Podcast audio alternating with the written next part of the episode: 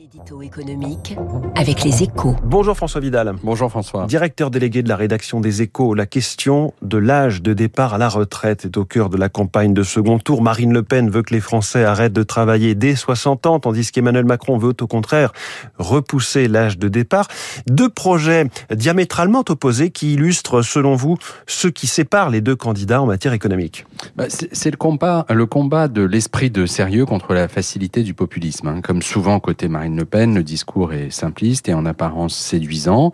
L'idée est de passer par pertes et profits les réformes récentes pour revenir à la retraite dès 60 ans, à condition que le salarié ait cotisé pendant 40 ans. De quoi plaire à un électorat populaire hein, qui a commencé à travailler jeune. Le problème, c'est que ce projet coûterait, euh, si on en croit la candidate, 10 milliards par an. En fait, plus de 26 milliards selon l'Institut Montaigne. Et pourrait donc se solder à terme par une érosion des pensions particulièrement pénalisante pour les plus basses.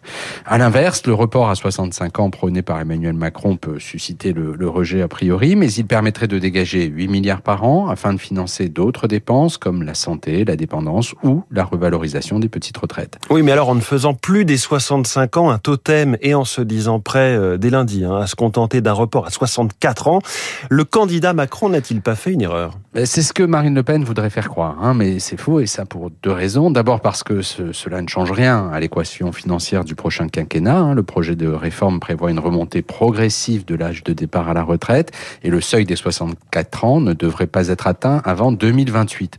Ensuite parce que ce geste crédibilise le discours d'ouverture prononcé dimanche dernier par le président candidat.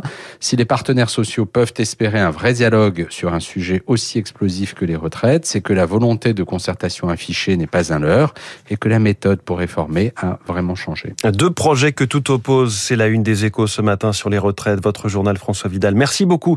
Il est 7h14, on continue à analyser le programme économique de Marine Le Pen, le chiffrage, la crédibilité globale. Dans un instant avec Olivier Babot, mon invité sur Radio Classique. Il est 7h.